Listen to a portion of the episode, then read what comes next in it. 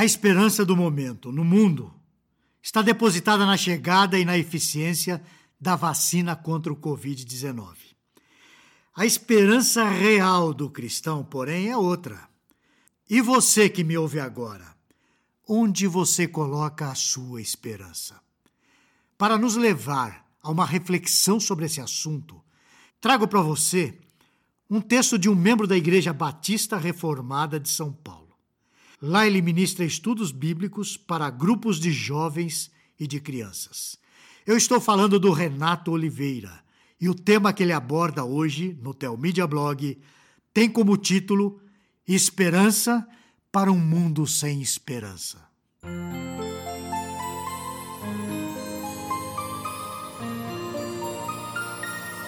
Em meio a essa crise mundial, vemos diversas pessoas se levantando na tentativa de mostrar um caminho de esperança.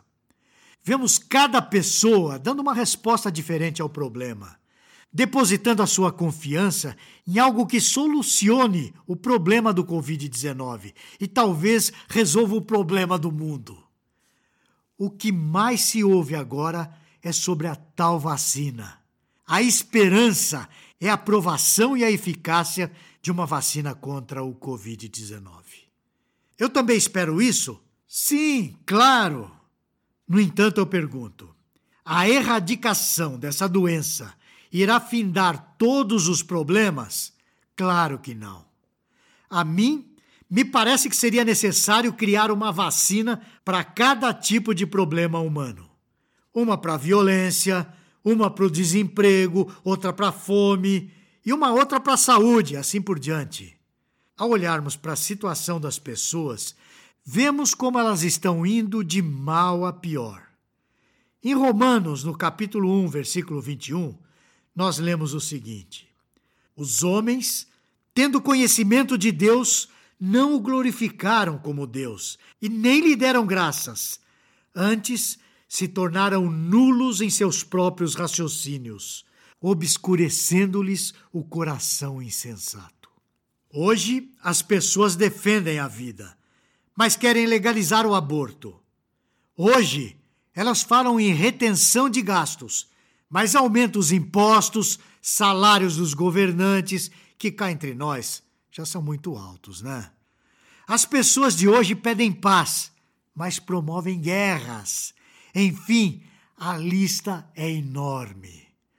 Diante de tudo isso, o que de fato devemos esperar e onde devemos depositar a nossa confiança? Nos nossos governantes? Na ONU? Em nós mesmos? Em quem você deposita a sua confiança? O grande problema do mundo não é o coronavírus, é o pecado. Por conta dele temos doenças, mortes, miséria e tudo que já conhecemos. Entretanto, Deus resolveu esse problema de uma vez por todas, enviando seu único filho. Em João 3,16 está escrito o seguinte: Porque Deus amou o mundo de tal maneira que deu seu Filho unigênito, para que todo o que nele crê não pereça, mas tenha a vida eterna. Veja esse texto de Romanos. Porque para mim tenho por certo que os sofrimentos do tempo presente não podem ser comparados com a glória a ser revelada em nós. A ardente expectativa da criação aguarda a revelação dos filhos de Deus, pois a criação está sujeita à vaidade, não voluntariamente, mas por causa daquele que a sujeitou.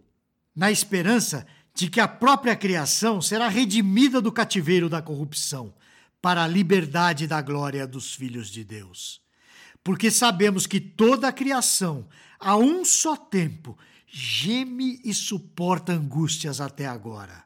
E não somente ela, mas também nós, que temos as primícias do Espírito, igualmente gememos em nosso íntimo, aguardando a adoção de filhos, a redenção do nosso corpo.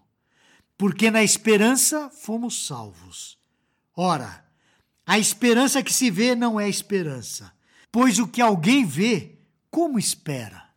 Mas se esperamos o que não vemos, com paciência o aguardamos. O que nós lemos está em Romanos 8, nos versículos de 18 a 25. Conforme esse texto, os sofrimentos do tempo presente não podem ser comparados com a glória a ser revelada em nós. Seja qual for esse sofrimento, seja ele aos seus olhos pequeno ou imenso, o que Deus preparou para os seus eleitos superem muito esses sofrimentos. Em Apocalipse 21, 4 está escrito o seguinte: abre aspas, e lhes enxugará dos olhos toda lágrima, e a morte já não existirá. Já não haverá luto, nem pranto, nem dor, porque as primeiras coisas passaram. Fecha aspas. Nem mesmo a morte deveria nos tirar a esperança que há em Jesus Cristo, como nos atesta 1 Tessalonicenses, capítulo 4, nos versículos 13 e 14. Abre aspas.